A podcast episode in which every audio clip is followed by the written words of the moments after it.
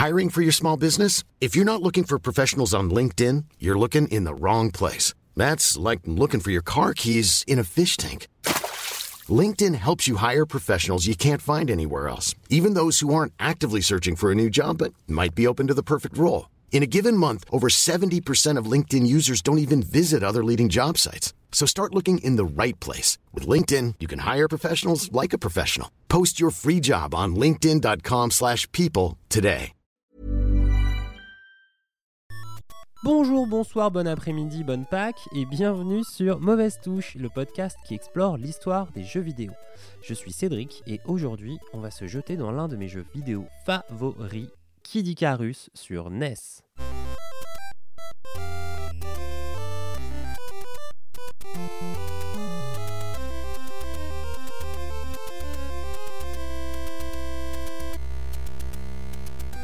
Kid Icarus, c'est vraiment l'un des monuments du jeu vidéo sur NES. La NES, pour rappel, c'est la première console de salon de Nintendo.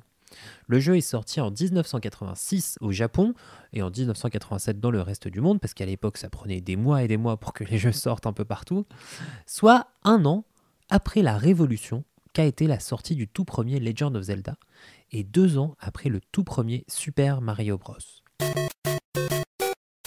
À l'époque, Kid Icarus marque vraiment l'envie Nintendo de poursuivre dans la veine du jeu d'action et vraiment de pousser un cran plus haut l'ambition de créer des aventures et des ambiances qui soient vraiment épiques dans le jeu vidéo, surtout qu'à l'époque il n'y en a pas encore non plus euh, des masses. hein. L'histoire s'inspire librement, très très librement même d'ailleurs, de la mythologie grecque. Le royaume des anges se fait attaquer par l'infâme Médusa, qui enlève la déesse Palutena, que nous connaissons tous, et qui pétrifie tous les anges, à l'exception de Pete, un jeune ange gardien incarné par le joueur qui se retrouve envoyé aux enfers, là où le jeu commence. Kid est donc un platformer d'action, un action platformer, comme on dit dans la langue de Justin Bieber, en 2D, où on aide cette bonne vieille patate de Pete à remonter des enfers, et ce faisant à éliminer trois boss pour récupérer des artefacts magiques et atteindre le royaume du ciel pour défier l'infâme du Médusa et sauver la déesse de la lumière, Palutena. Parce que oui, avec Mario et Zelda, Kid Icarus gardait ce bon vieux cliché de jeu vidéo, il fallait délivrer la princesse. Pour autant, quand j'étais môme, ce jeu m'a littéralement fait rêver. J'y repense toujours avec beaucoup d'émotion et c'est vraiment un, soft que j'ai refait une cinquantaine de fois au travers des plateformes depuis euh, que je suis petit. C'est pour ça que j'avais vraiment envie bah, d'en parler dans ce, podcast et d'en faire un peu le premier épisode. En 1985, Kid Icarus fait partie d'une série de jeux vidéo développée par une équipe fondatrice Nintendo. C'est l'équipe Research and Development One, ou R&D One, ils sont pas très forts en acronyme à l'époque, et qui est dirigée par une légende de Nintendo qui s'appelle Gunpei Yokoi. Gunpei Yokoi, je me permets une parenthèse, parce que c'est vraiment l'un des fondateurs de la philosophie de Nintendo jusqu'à nos jours. C'est le mec qui invente le Game Watch dans les années 80, pour lequel il crée la croix directionnelle, que l'on retrouve sur toutes les manettes du monde encore aujourd'hui, et c'est aussi celui qui file ses tout premiers cours de game design à Shigeru Miyamoto. Shigeru Miyamoto, c'est le créateur de Zelda, de Mario, c'est vraiment le Steven Spielberg de Nintendo.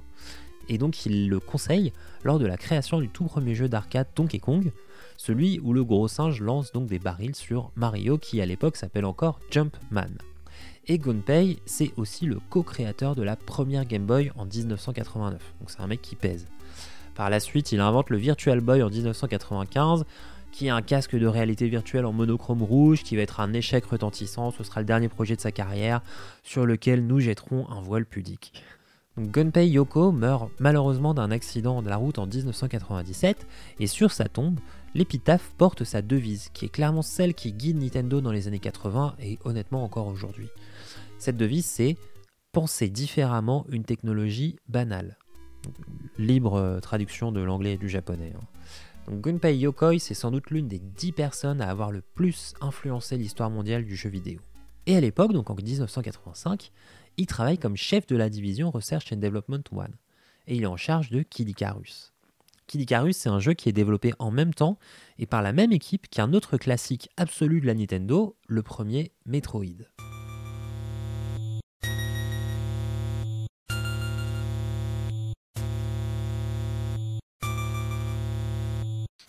Les deux jeux partagent, en plus d'une équipe qui a vraiment posé les fondements du game design chez Nintendo, une vraie volonté de faire évoluer le jeu d'aventure vers de nouveaux chemins.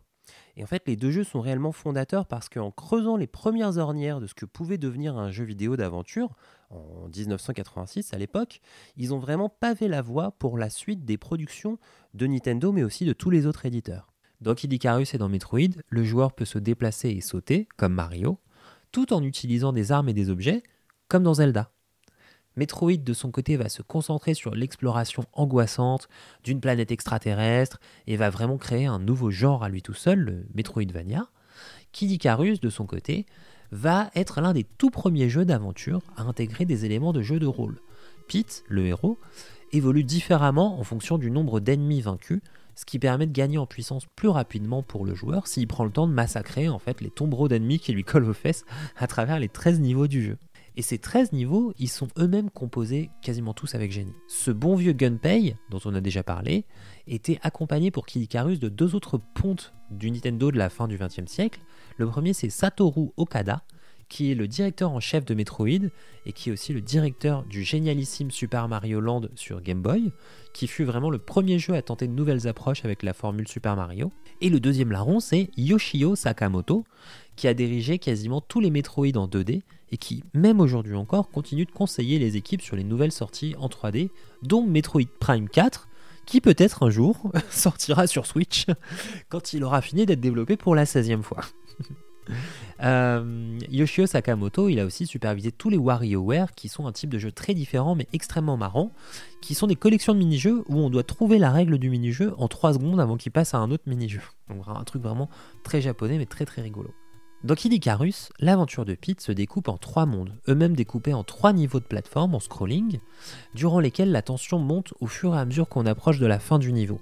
Et honnêtement, il y a vraiment des moments de tension où Pete saute dans tous les sens à décocher des flèches à gogo pendant qu'il est poursuivi par une meute de monstres qui sortent du bas de l'écran. C'est furieusement épique. C'est des, des, espèces de sorties de tunnel incroyables. En plus, avec une petite musique de fin de niveau qui souligne bien l'exploit quand on a réussi à l'atteindre. Extrait maintenant. Il est à noter que Pete peut boire des verres de vin abandonnés au hasard des niveaux pour regagner de l'énergie, c'est donc un jeu qui prône l'alcoolisme. Au fur et à mesure des niveaux, Pete tombe sur de très nombreuses sortes de salles différentes. Elles peuvent abriter des magasins, des jeux de hasard, des fontaines de jouvence, des marchands de rareté, des grottes d'ennemis ou alors des entraînements spéciaux qui permettent de gagner l'un des trois power-up uniques qui vont l'accompagner durant le reste du jeu. Ce qui fait qu'en fait ça crée une réelle dimension de jeu de rôle et qui en fait une expérience vraiment hors norme à l'époque, beaucoup plus poussée que ce qu'on pouvait trouver dans des caves cachées et les endroits secrets du premier Zelda par exemple. Chacun des trois mondes de Kid Icarus se termine par un donjon de labyrinthe qui modifie radicalement la façon de jouer. Il s'agit plus de passer des obstacles définis comme un jeu de plateforme, il faut maintenant trouver son chemin tout en faisant une carte mentale du donjon labyrinthe. On peut d'ailleurs acheter une vraie carte et un crayon pour se repérer, si tant est qu'on trouve le magasin. Et le but c'est évidemment de trouver le boss pour 1. le maraver, et 2. récupérer l'un des trois trésors légendaires nécessaires pour aller botter les fesses de Médusa au royaume des cieux. C'est aussi dans ces donjons que résident les ennemis parmi les plus emblématiques du jeu, les sorciers aubergines, qui lancent littéralement des aubergines, et si Pete se fait toucher, il ne peut plus rien faire d'autre que se déplacer, et il doit trouver l'hôpital du donjon afin d'être extrait du légume pour pouvoir réutiliser son arc. Une fois passé les mondes de l'enfer, du purgatoire et celui des nuages, Pete débarque, armé des trois trésors légendaires, dans le niveau final, qui encore une fois change radicalement la mécanique de jeu pour devenir un shoot 'em up, donc c'est-à-dire un jeu de tir dans une ambiance mythologique assez euh, onirique et extraordinaire. Donc euh, dans le niveau, Pete peut se déplacer à travers tout l'écran en volant, jusqu'au combat contre Medusa, qui est sans doute euh, l'un des plus faciles du jeu, malheureusement. Il suffit de se caler à gauche de l'écran un petit peu en bas, il n'y a plus qu'à spammer le bouton de tir, elle peut pas toucher Pete. C'est donc euh, effectivement l'un de ces jeux où le boss final euh, est un sombre caca. c'est dommage. Il est à noter que dans les années 80, les équipes de la RD One ne disposaient souvent que de quelques mois pour conceptualiser et coder un jeu, dans des équipes qui faisaient souvent moins de 10 personnes c'est vraiment très peu de temps et très peu de personnel lorsqu'il s'agit de littéralement inventer de nouvelles mécaniques de jeu. Il faut se rendre compte qu'à l'époque, à part Mario, Zelda et quelques softs très basiques venus des générations Amstrad et Atari, il existe quasiment rien sur quoi prendre exemple. C'est pour ça que la conception de Metroid et de Kid Icarus est extraordinaire. Elle est aussi fortement marquée par une cadence de travail élevée, dans un building à l'époque dont le chauffage était coupé. Euh, les équipes de développeurs dormaient régulièrement sur place, ils vivaient quasiment ensemble, ils vivaient autour de leur projet. Euh, ils se nourrissaient de plats emportés des restos Kyoto 8 environnement, puisque c'était l'époque où Nintendo était encore basé à Kyoto. On retrouve donc de nombreux éléments communs aux deux jeux. Un graphisme qui est très proche, le même moteur de jeu, le même type de personnage principal, très mobile, qui peut sauter, se baisser, qui peut utiliser une arme à distance et qui s'améliore au fur et à mesure du jeu. Et on voit même dans les derniers niveaux de Kid Icarus euh, des métroïdes en tant qu'ennemis dans le monde des nuages. À la musique, et c'est vraiment l'un des points magistraux de Kid Icarus, c'est également une légende japonaise. Hirokazu Tanaka, surnommé Hip Tanaka ou Chip Tanaka, ça dépend un peu des époques, il a également signé les musiques de Metroid, évidemment.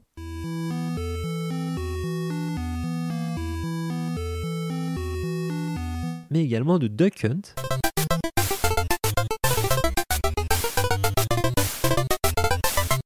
Tetris.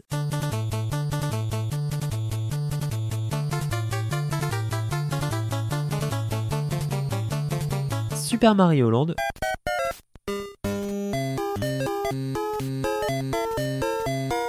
Docteur Mario.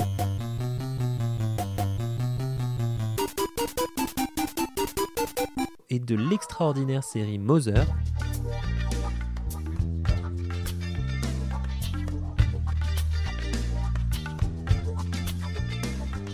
Et il a participé à un petit truc pas très connu, la série Pokémon.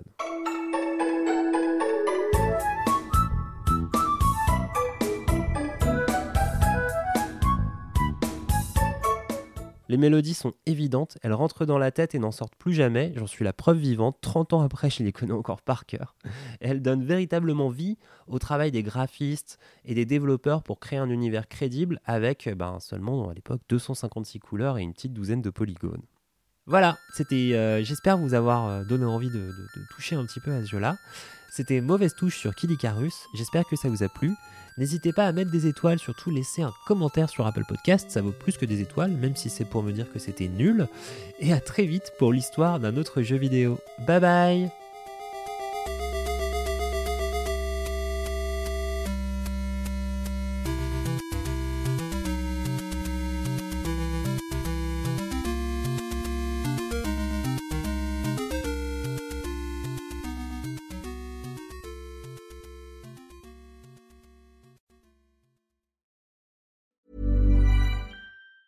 Planning for your next trip? Elevate your travel style with Quince. Quince has all the jet setting essentials you'll want for your next getaway, like European linen, premium luggage options, buttery soft Italian leather bags, and so much more. And it's all priced at 50 to 80% less than similar brands. Plus, Quince only works with factories that use safe and ethical manufacturing practices. Pack your bags with high-quality essentials you'll be wearing for vacations to come with Quince. Go to quince.com slash trip for free shipping and 365-day returns.